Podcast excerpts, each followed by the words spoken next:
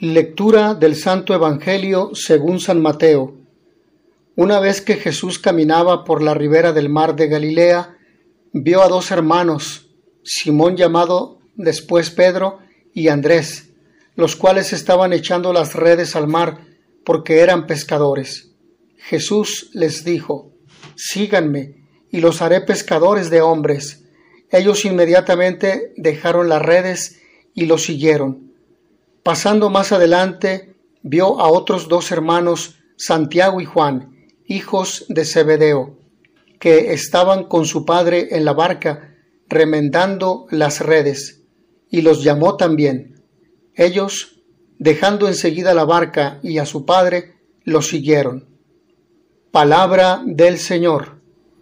Muchos títulos justifican la extraordinaria devoción de que desde tiempos muy antiguos es objeto San Andrés por parte de la comunidad de los creyentes. Él, originalmente discípulo de Juan el Bautista, tiene nombre griego que significa recio o viril. Es él además denominado en griego protocleto, pues es el primer llamado por Jesús al ministerio apostólico. Él introduce a su hermano Pedro, que al igual que él era pescador, originario de Bethsaida, en el seguimiento de Cristo.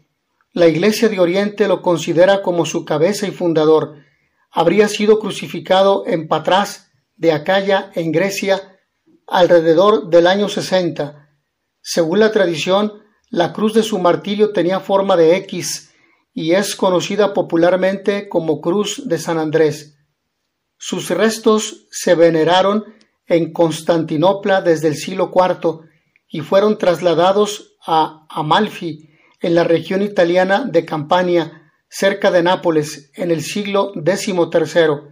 Su cabeza, llevada a Roma por fervorosos navegantes en 1462, fue colocada en la Basílica de San Pedro, pero el Papa Pablo VI, como gesto ecuménico, la devolvió a la Iglesia greco-ortodoxa en 1964. Inmediatamente dejaron las redes y lo siguieron, Así hemos escuchado en el Evangelio. En correspondencia con la festividad que celebramos, nos narra la vocación de los cuatro primeros discípulos de Jesús, entre los cuales se encuentra Andrés. El relato de la llamada es semejante al que Marcos presenta en su Evangelio, y en el mismo contexto geográfico, la ribera del mar de Galilea. La novedad de Mateo es que sitúa la llamada un poco antes del primer gran discurso de su relato, donde los discípulos oirán al Maestro proclamar su gran enseñanza. El oficio de Andrés, como el de su hermano Simón llamado Pedro, era el de pescador.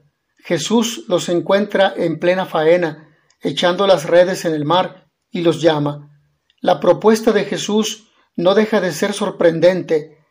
Vengan conmigo y los haré pescadores de hombres. La labor de un pescador es pescar peces, tanto para su sustento diario como para la venta del producto. Sin embargo, ¿qué aporta pescar hombres? ¿Qué garantiza el fruto de dicha tarea? Los dos hermanos se han dejado seducir por la persona de Jesús. Él es lo suficientemente atrayente como para que dos curtidos pescadores abandonen al instante sus redes y le sigan.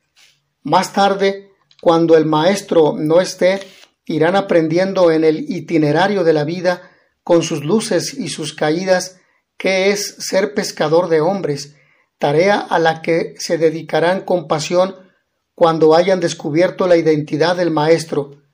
Es Juan en su Evangelio quien perfila un poco la personalidad de Andrés, hombre reservado, inquieto, en búsqueda, discípulo del Bautista, que decide seguir a Jesús cuando su maestro declara, He ahí el Cordero de Dios.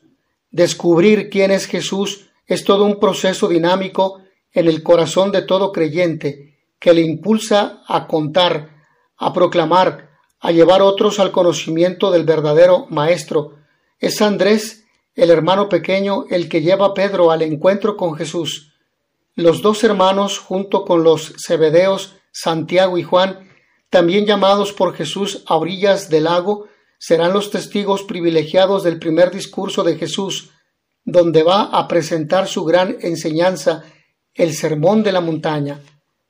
Que San Andrés nos ayude a caminar ligeros de equipaje, a hacer de nuestra vida una constante búsqueda de quién es Jesús, el Maestro de Nazaret, para cada uno de nosotros.